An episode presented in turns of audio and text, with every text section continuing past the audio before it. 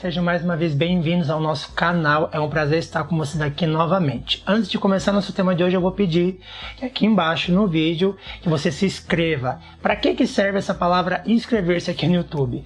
É para que você receba as notificações na tela do seu celular toda vez que a gente colocar algum vídeo no YouTube. O YouTube manda para você uma notificação e você já entra direto no link do nosso vídeo. Outra coisa, se você gostou do nosso vídeo, deixa o seu curtir aqui embaixo, tanto se você gostou, tanto se você não gostou. Deixe seu comentário também, viu, gente? A gente quer saber a opinião de vocês, o que vocês estão achando de tudo isso. E aproveitando esse gancho, eu quero agradecer a todas as pessoas que têm compartilhado a história de vocês com a gente. É, de verdade, é muito especial. Eu digo isso em todos os vídeos porque realmente é muito especial.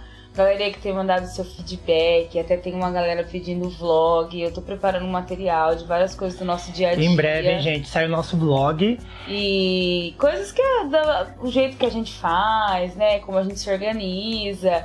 E eu tenho certeza que pode abençoar vocês também, algumas coisas que a gente faz. Nos acompanhe lá no Stories, tanto do Facebook como do Instagram. A gente sempre tenta postar o que as pessoas nos enviam, né, os depoimentos, testemunhos do que nossos vídeos têm causado na vida dessas pessoas. A gente não conseguiu gravar na quinta e quase que não dá para sair o outro hoje também. Ela não tava muito bem, ela tava com um pouco de dor de cabeça. Porque eu não tava me sentindo muito bem essa semana. Mas eu tive incentivo aí da galera que ficou pedindo vídeo na segunda-feira, né? A gente tava com saudade, mas é que foi muito corrido. Antes, e aí eu resolvi gravar. Antes de a gente começar o, te, o, nosso tema de hoje, eu quero mandar um beijo, galera. Um beijo e um abraço, né? Para todo o pessoal do Brasil que tá nos assistindo, a galera lá do Uruguai, eu sei que o pessoal de Ribeiro, o pessoal de Montevideo e outras cidades estão nos acompanhando. Verdade, lá em Buenos Aires, gente, o pessoal da Argentina, eu sei que tem o pessoal da Espanha, o pessoal dos Estados Unidos.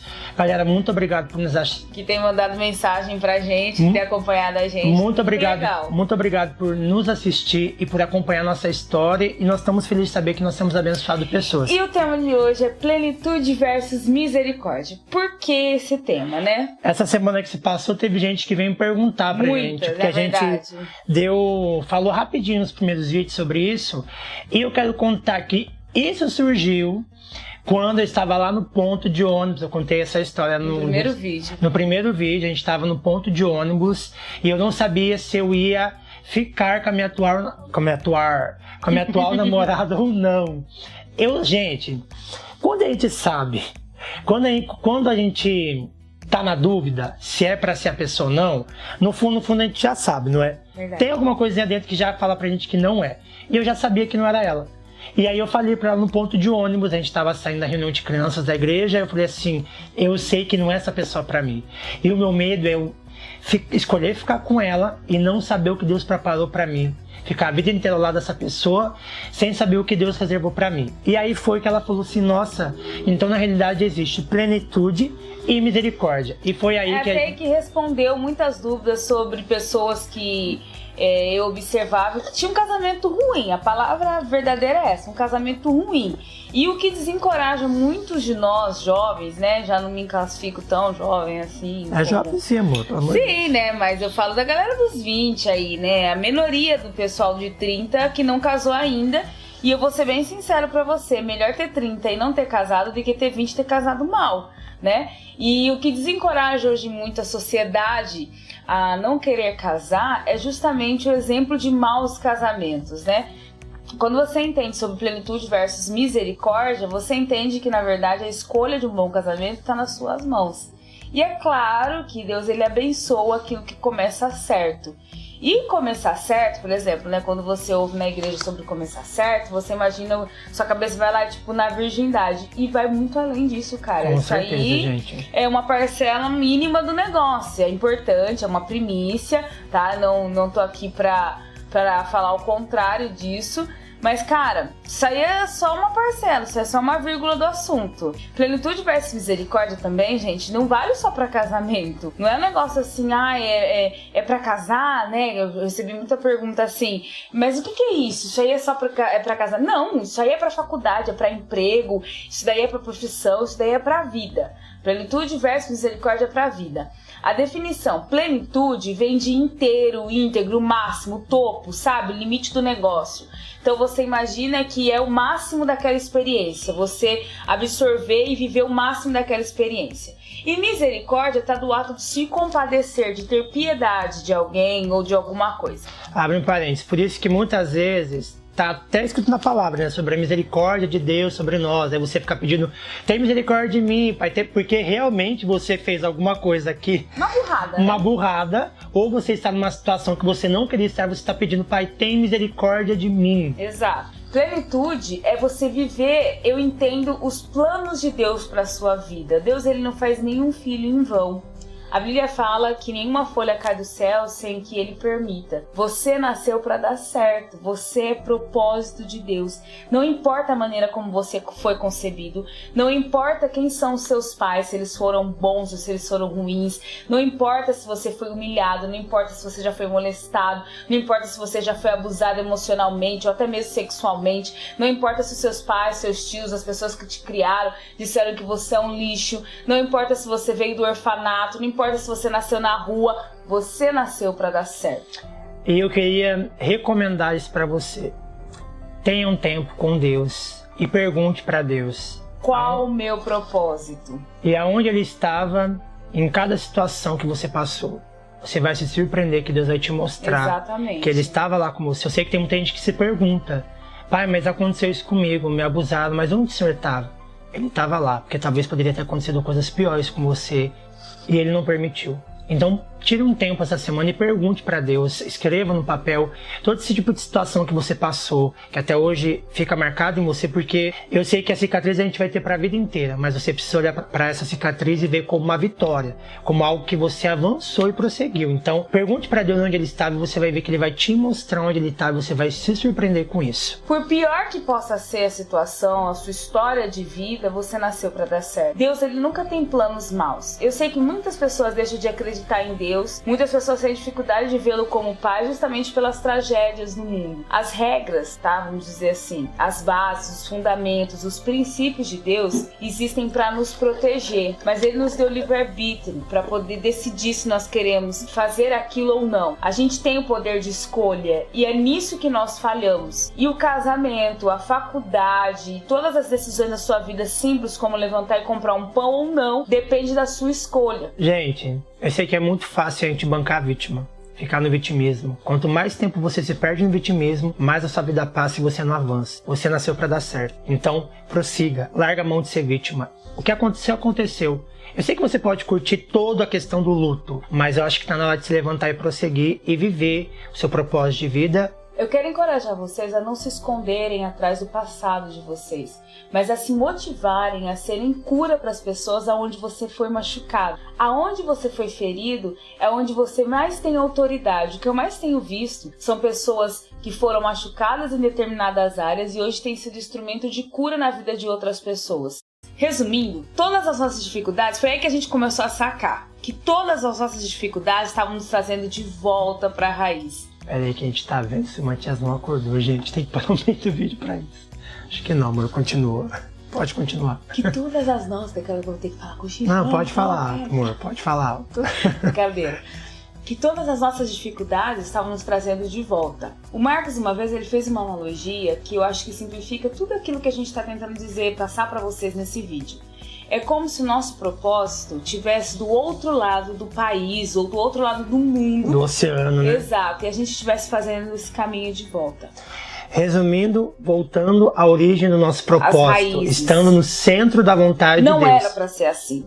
A verdade é que nós nos afastamos do nosso propósito. Desde que você está no ventre da sua mãe, Deus já tem um propósito para você, independente de quem seja sua mãe, seu pai, seus avós, seja lá quem foi que te criou. Por isso que Satanás aproveita de todas as situações, gente, de estrupo, de abandono, de Entre falta de carinho, para te levar longe, te cegar e te levar longe Quanto do propósito de Deus. maior a sua luta, maior o seu propósito. Deus não tem filhos favoritos, ele tem propósitos diferentes. Descubra qual é o seu propósito de vida, porque nele está a plenitude. Uhum. Viver o máximo da vida é viver o propósito de vida que Deus tem para você. E não é fácil, galera. Estar no centro da vontade de Deus significa que vai ser fácil, viu? Quando você não está vivendo o seu propósito, ou seja, você não está vivendo plenitude, você está vivendo a misericórdia de Deus, né? É, não fique com medo. As misericórdias se renovam a cada manhã. Se você errou, levanta, prossiga, vá de novo. Não tenha medo. Mas a plenitude está aí para você viver qualquer momento da sua vida. Não importa.